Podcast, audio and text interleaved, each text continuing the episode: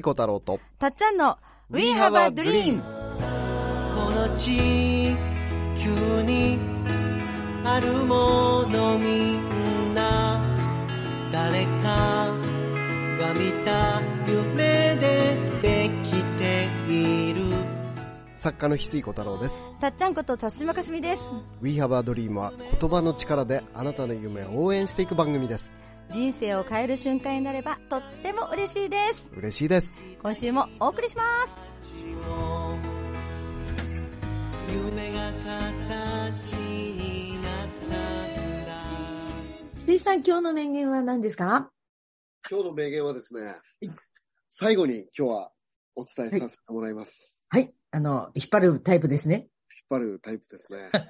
いろんなタイプありますね。これだけやってくると 分かってきました。今回ね、たっちゃんと、はいうんあのー一緒にやらせてもらってる翡翠ユニバー、ねはい僕のオンラインサロンで、うんアンデルセンに行ったじゃないですか。はい。第2回としはいて、はい、行かせてもらいました。で、あのーその後ね、うんあのー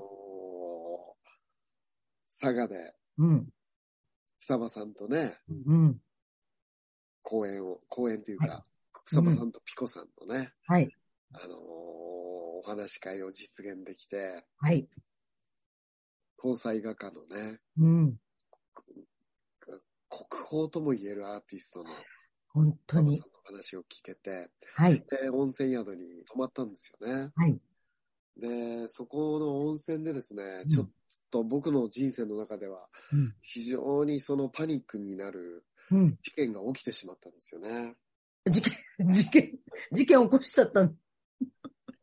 はい。僕は、はい。ソロイッソという服が、はいはい。ソロイッソという服のブランドが大好きなんですうん。よね。うん。うん。そうですよね。毎日必ず来てる。で、僕のね、たまにその、その、服を畳む姿をね、うん。見た方たちなんかは、うん。翡翠さんがソロイストの服をすごい丁寧に畳むんで、うん。なんかすっごい大事にしてることが分かりましたとかよく感動されるのね。はいはい。普通の畳み方じゃないわけですね。ちょっと暑くて、例えばリュックに入れようとするときに、はい。えらい丁寧にうん岩を伸ばして畳むから、まあ、僕は無意識で自然にやってるんだけど、はい。そんなに丁寧に服扱うの？っていうぐらい、うん。丁寧に服を畳んでしまうから、はい。スイさんがいかにソロイッソというブランドを愛してはい。大事にしてるか分かりましたっていうなるほど。言われるんだけど、そう僕じ人生の中でうんうん。23、4年かな？うん。宮下隆弘さんの作る服を着なかった日は一日もないのね。うん。もう、リスペクトという言葉では表現できないぐらい。むしろ全身宮下さんの服っていう日が多いぐらいなの。ああ、はい。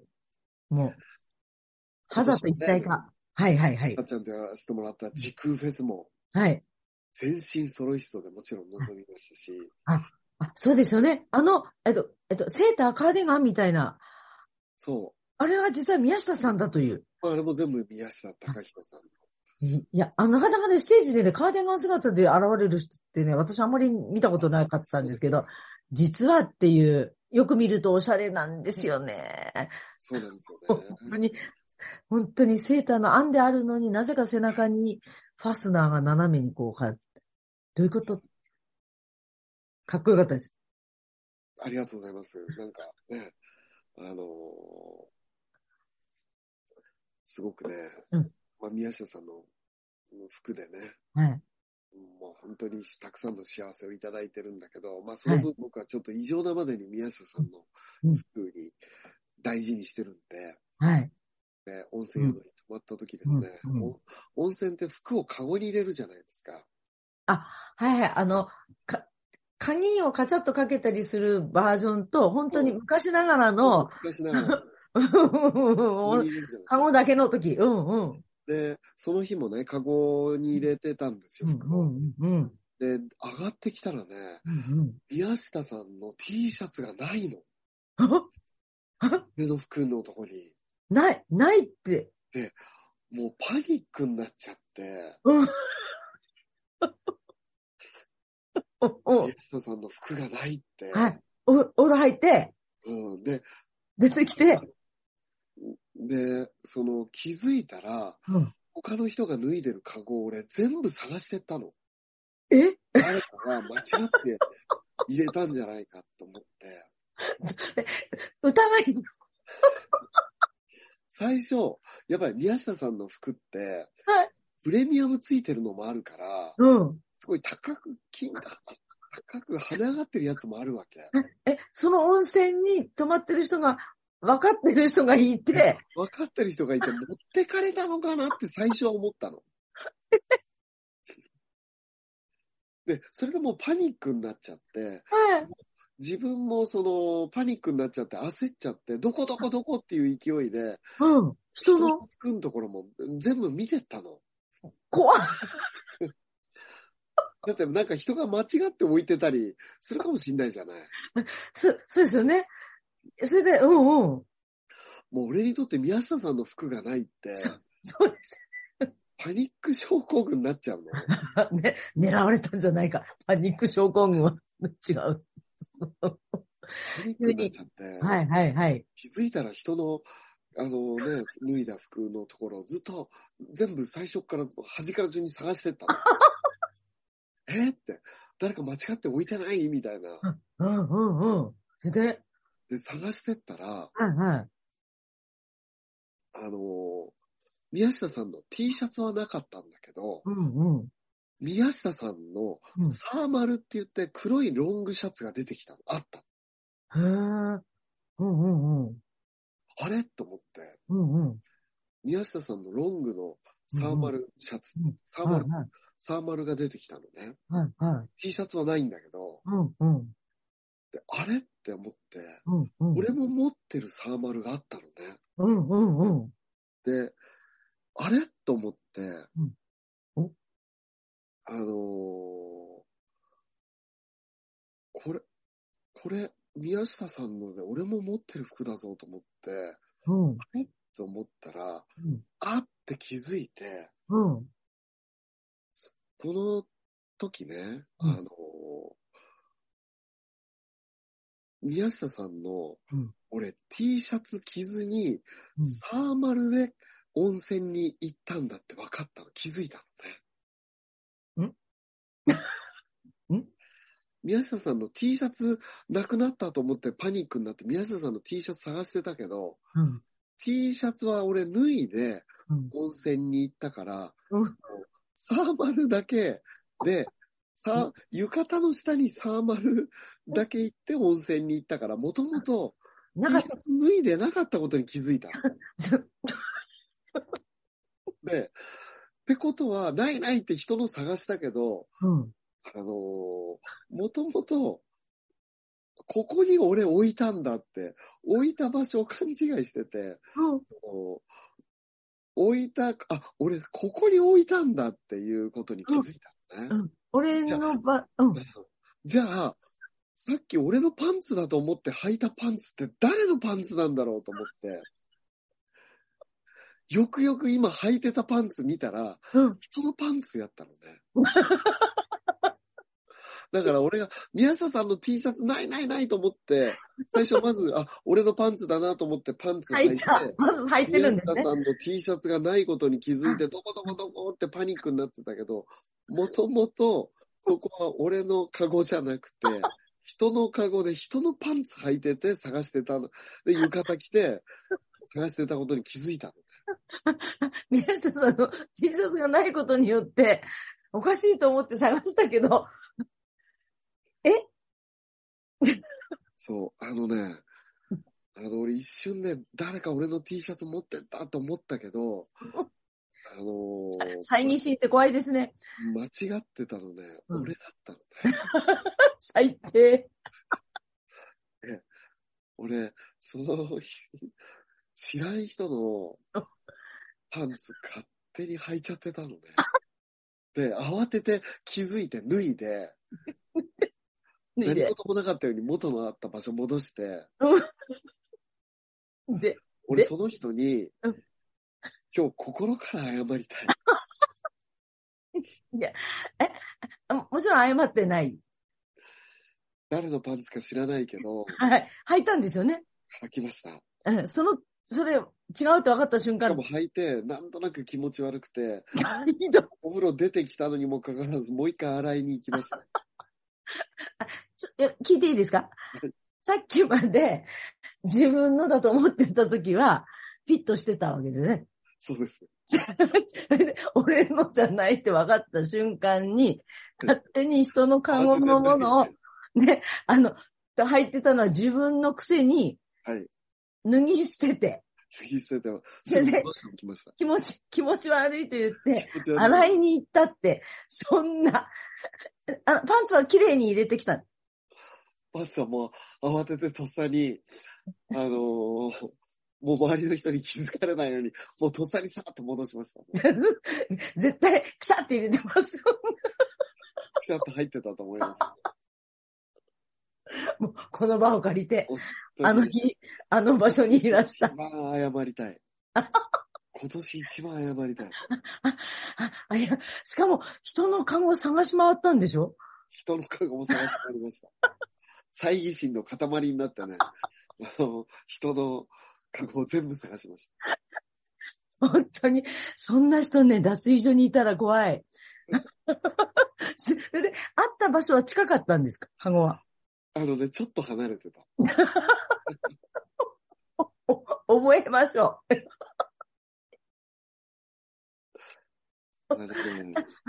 あの日ね、なんか、パンツの縫い方が変なのが入ってた方、この場を借りて、本当に謝りたい。あの、ね。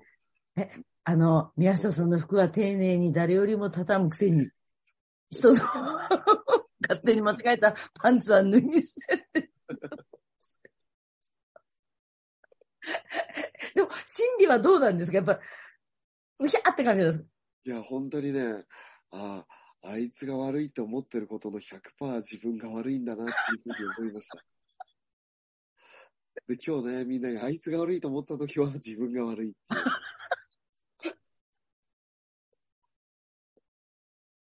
そういう結論に至りましたね。今日の名言はそれで、そう。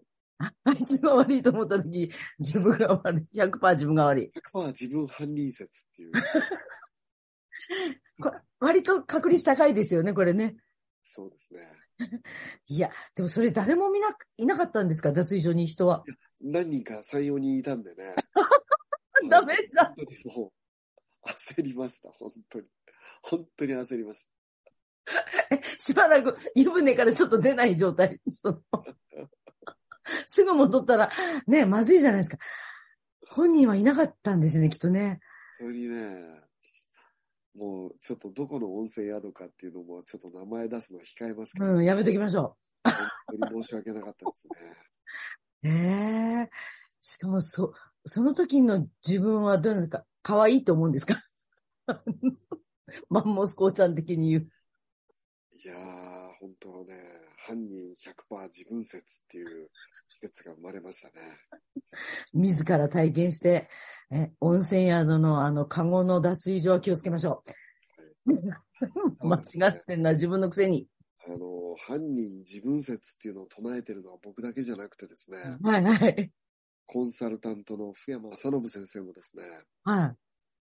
その、他人のせいにすると文句になるけど、うんうん。自分のせいにすると出番になるっていう言葉を残していてですね、はい。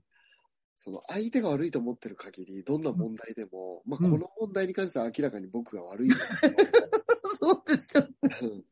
完璧に僕が悪いですけどい、やっぱりその、いろいろね、あいつが悪いと思うこと多いと思うのうん。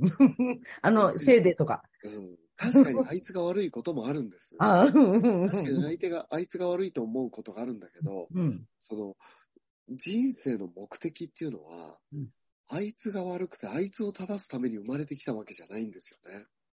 おう。だからその自分を変えるために生まれてきてるんで、へえ。あいつが悪いって思うことで、うん文字通り相手が悪いことってもちろんあるんだけど、うん。でも生まれてきた目的はそれじゃなくて、うん。相手が悪いと思ってたら自分を変わることはないので、うん。生まれてきた目的っていうのは自分を変えるために生まれてきてるので、うん。これは自分の問題だって思った時に、うん自分はか変われるチャンスになるんだよね。おー。すごい。まあ、その、今回のね、話ははい100%僕が悪いんだけど、その、これをね、一つの教訓とするならば、はい、はい。何ですか？あいつが悪いのは確かにあいつが悪い。うん、うんで。も、そう思ってる限り自分の成長はないので、うん。もし仮に自分にうん何か原因があるとしたらっていう、うん、そういうその原因の向きをうん。自分に向けてみると、うん。それがね、きついか場合は向けてみる必要ないけど、うん。うん。向けてみることで何か自分が成長できるチャンスにできるんだったら、うん向けてみるっていうのもおすすめだよね。あ一回向けてみるっていうのは、ーうん。あのー全部自分のせいにする必要はないけど、うん。うん。一回向けてみるっていうのは、うんあの、大事な気がしましたね。なるほど。すごい、あの、いい話されてるんですが、どう、こんなに説得力のない。いや、本当に、今の言ってらっしゃる意味、本当わかりますよ。でもあの、エピソードが衝撃すぎて。完全にい、ね、あいつが悪い、誰か持ってったっていう前に、一回自分を疑ってみるっていうのは、あの、大事だなってもう自ら体現しましたね。本当に自分が疑ってみようっていう。なんか、本当になんかいい話になってて、え、ちょっとそれ、どうなんだろうっていうぐらいね、さすがですね。もう、脱衣所事件。うん、もうねうん、その視点大事だ。一回から、何かあった時にうん、自分を疑ってみるっていうのはね、はい。も大事になりましたね。はいう、誰よりもははい。これはね、その、まあ、この前のライブ配信でもはい。お伝えしたんだけど、はい。ちょうど今日僕ね、あのーうん。あのーみなりんが主催してくれた、うん、松尾みどりさんと僕とケルマディックさんのコラボでね、うん、あのーもう僕にどうしても紹介したい方がいるっていう、うん、うん。松尾みどりさんという方をね、はい。紹介してくださってコラボさせてもらったのがすごい楽しかったのね。うん、うん、僕は知ら、松尾先生知らなかったんだけど、うん。その、翡翠さんと絶対会うからって言ってね、みなりんが言ってくれて、はいあのー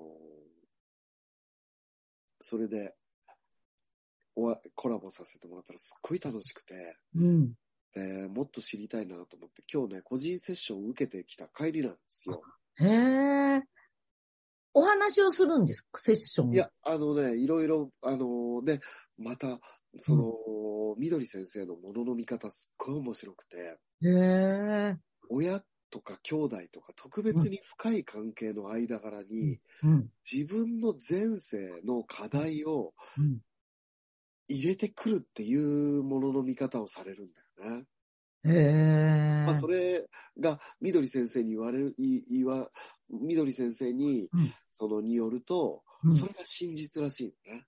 あ、本当に。うんえ生まれるってことは家族がいて親だったり兄弟だったり。うん。あの、過去世もあるから、うん。その課題を乗り越えるために、うん。一番いい環境っていうのをうん設定してくるらしいのえね。ー本来一番いい設定なわけですね。そう、一うん番自分の魂が望む気づきや体験を得るのに、設定してくるらしいうんうんうん。で、まあ、そう捉えるのが苦しくなるっていう人はそう捉える必要一切ないけど、あはい。うんうん。あのー僕はそう捉えることで、うんあの、気づきがあってね。うん例えば僕の場合で言ったら、具体的に言うとね、僕っていうのは前世で、うんものすごい、なんていうのかな、まあ、暴君っていうか、その、権力、お？お金でね、はい。おなんていうのかな、もう、う ん圧、圧で、はい。はい。支配するような、おあの、もうワンマン社長みたいなね、うわーそんな存在、そんな人だったんですか？そういうキャラだったらしいんだよね。で、それで、その、権力とお金で、はい。のその、まあ、ワンマン社長みたいな感じうでね、ん。うん。い言うことを聞かせて、圧で言うことを聞かせるっていう。うん。でも僕としては、その方がみ絶対みんなが幸せになるっていう思いで、うん。そうやってたらしいんだけど、うん。従っとけば絶対うまくいくからっていう思いで圧をかけて、はい。従うようにうん。言ってたらしいのね。はい。それは、その方が絶対みんな幸せになるっていう、うん。僕自身の思い込みからそうしてたらしいんだけど、はい。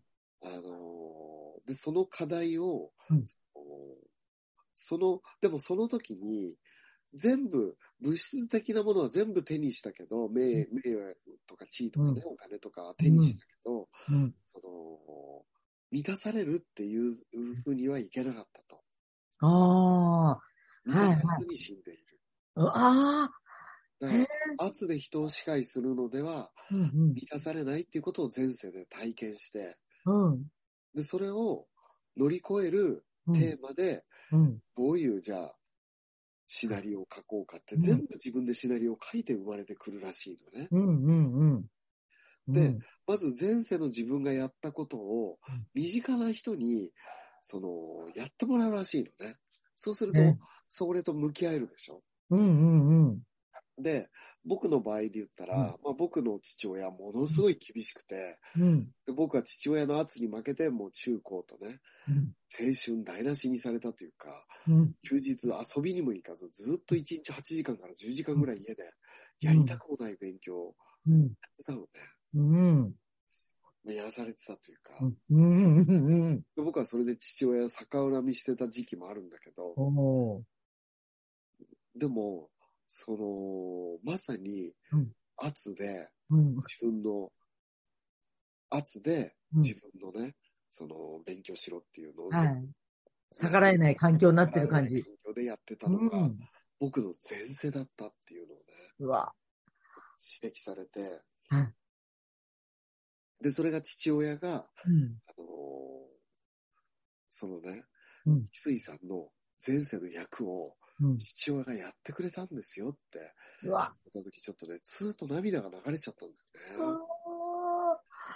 父ちゃん、俺の前世を見せるために、それで、それだとうん、それで対処した時に、うん。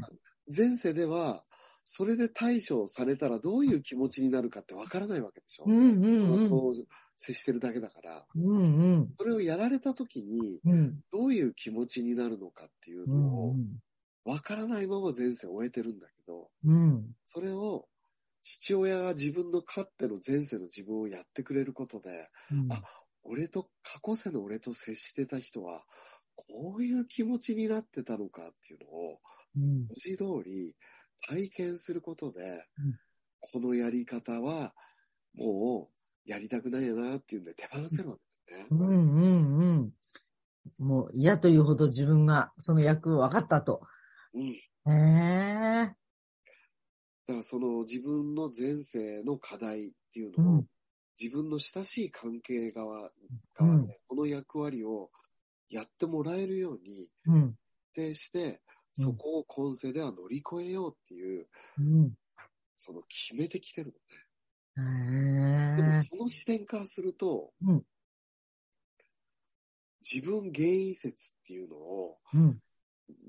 一回だけ疑ってみるっていう、今いろいろ困ったりしてることがあるけど、例えば今、経営が思い通りにいかない、うん。人間関係、妻やご主人との関係がうまくいかない。どうしてこんな人なんだろうんう。でも、、この状況、この役割を自分が望む体験があって、うん。そのために何かを気づかせようとしてくれるとしたら何なんだろうっていうのを、それを考えるのが苦しくなるなら、うん。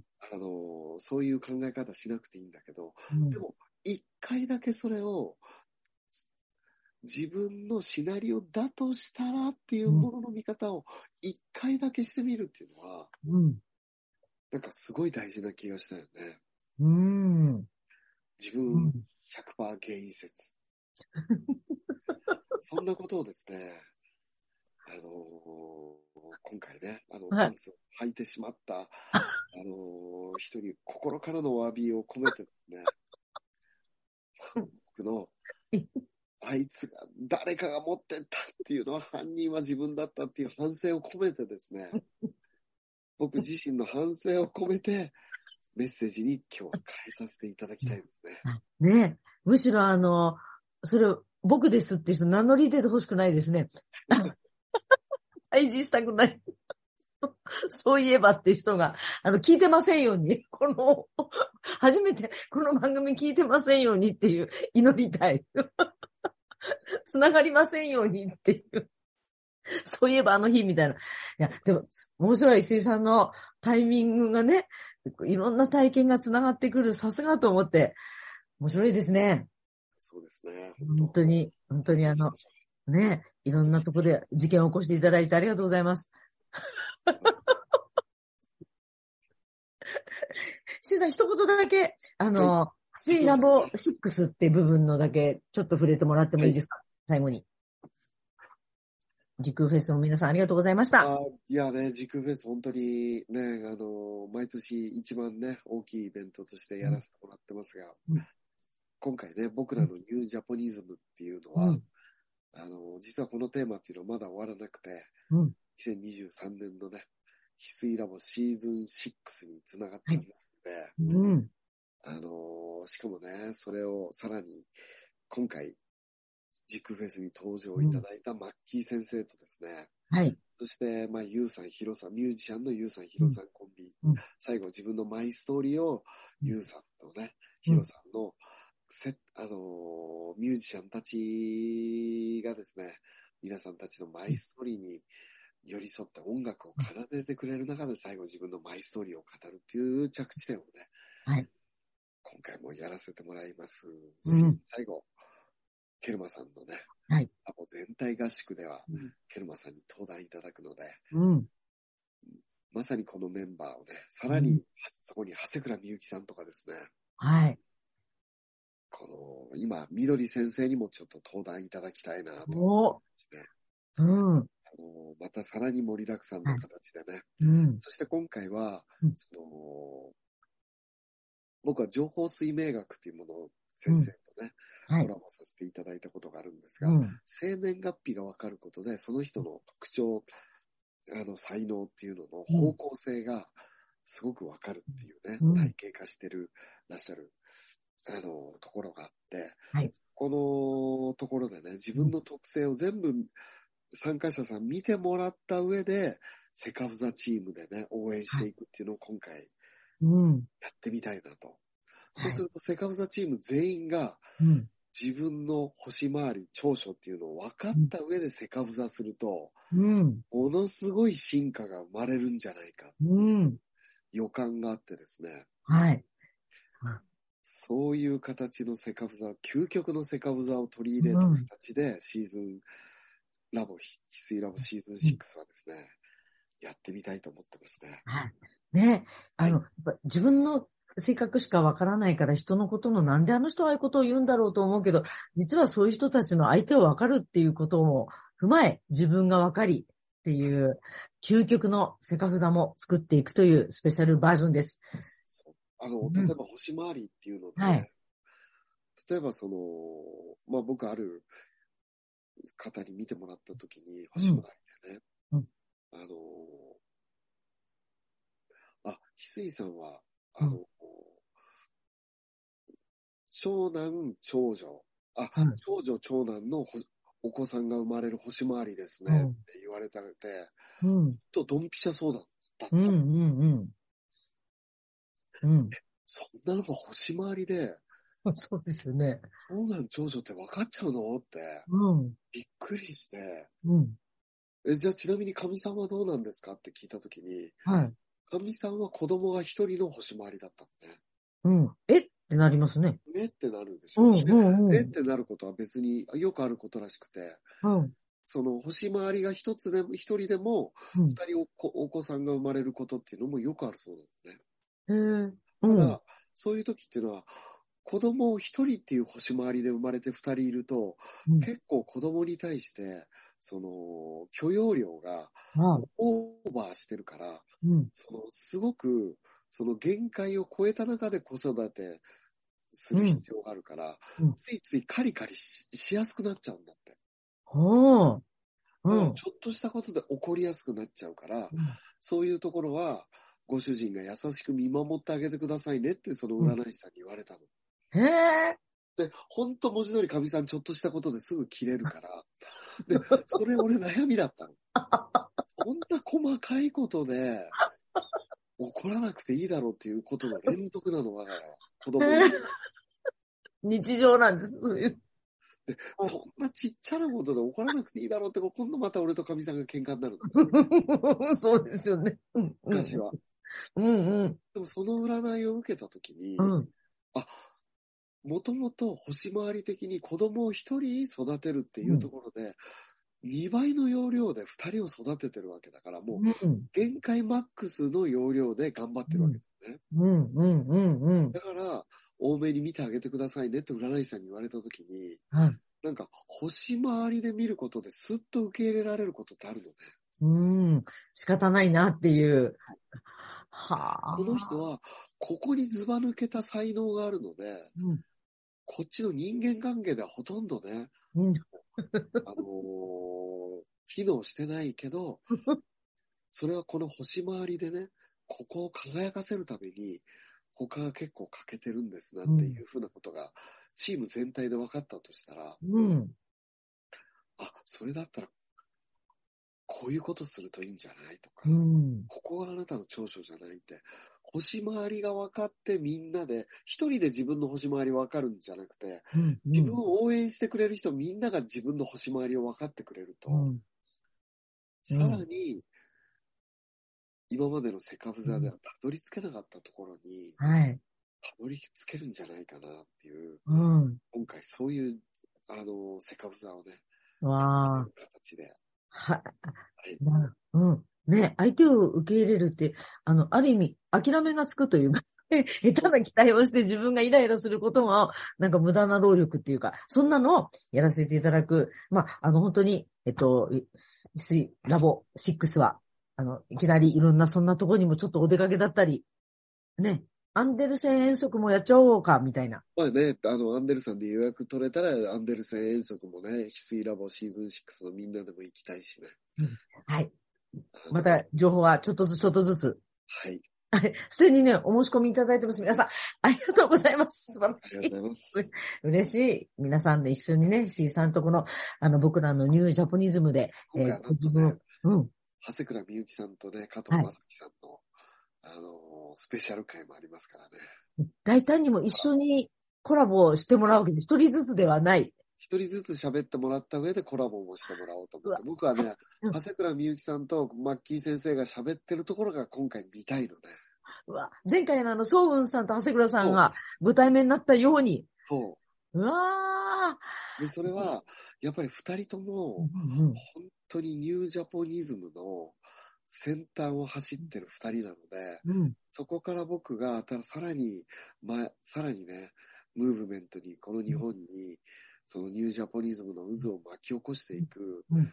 ヒントを、今回の翡翠ラボシーズン6で、僕自身が、ひ翡翠ラボシーズン6を受けることで、はい。ニュージャポニズムをさらにその旗をね、その、うん。高く掲げられるようになりたいっていう思いもあって、あそれをみんなと一緒にね、うん。分かち合いながら一緒に進化していこうっていう思いで、僕らのニュージャポニズムというね、はい。歌を掲げさせてもらったし、うん。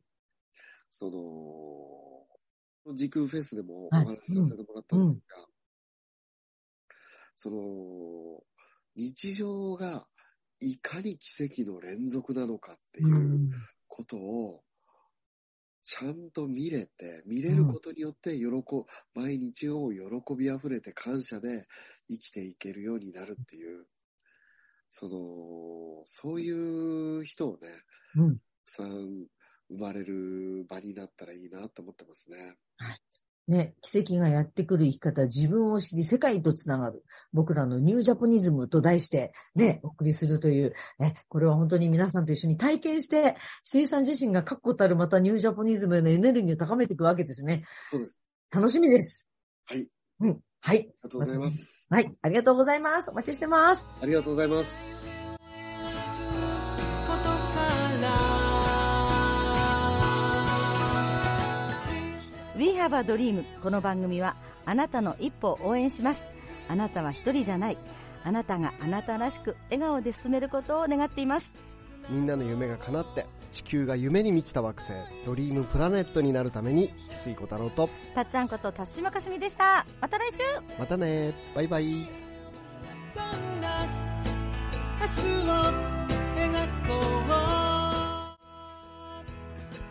涙こぼれそうな時でも信じること忘れも夢も笑顔